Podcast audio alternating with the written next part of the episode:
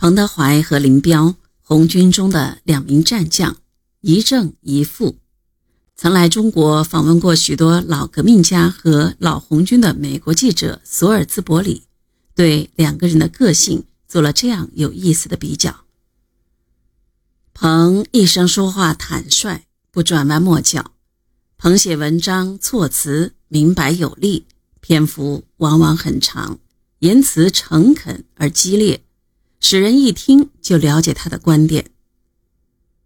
林彪看上去不像彭德怀那样直率和精力充沛，他比彭年轻十岁，长得十分瘦小，他的脸是椭圆形的，肤色浅黑，显得很清秀。彭经常和部下交谈，而林却同他们保持一段距离。对许多人来说，林似乎生性腼腆和含蓄。找不到说他对部下热情和爱护的故事。他在红军指挥官中的同事都尊敬他，但他一开口就是谈正经事。林彪善于声东击西和隐蔽自己，善于奇袭和伏击，善于从侧翼和敌后发起进攻和使用计谋，而彭德怀总是从正面进攻敌人。他打仗极为勇猛。对手一次又一次被消灭。哈达铺真是块福地，经过长途行军和作战，官兵们的体质都很孱弱，而哈达铺因交通不便，物产不易外运，物价很是便宜，两元钱可以买一只羊，一元钱可以买五只鸡。腊子口战斗缴获的大批大米、白面、食盐。也为改善生活提供了物资条件。为了使大家尽快恢复体力，支队政治部专门提出了“大家要吃得好”的口号，并给每个战士发了一元大洋的加餐费。各连队还邀当地群众一起会餐。一些经过长征的老战士对哈达铺的大烧饼赞不绝口，称哈达铺是长征途中的加油站。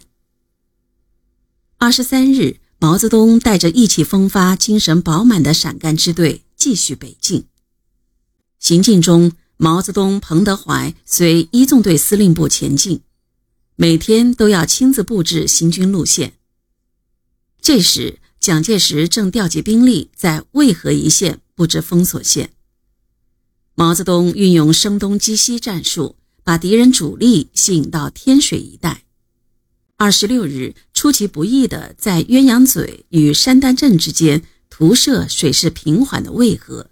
次日，到达通渭县的榜罗镇宿营。在榜罗镇，正式做出了落脚陕北的决定。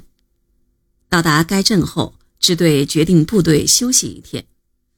政治局常委利用这短暂的时间，于二十七日召开会议。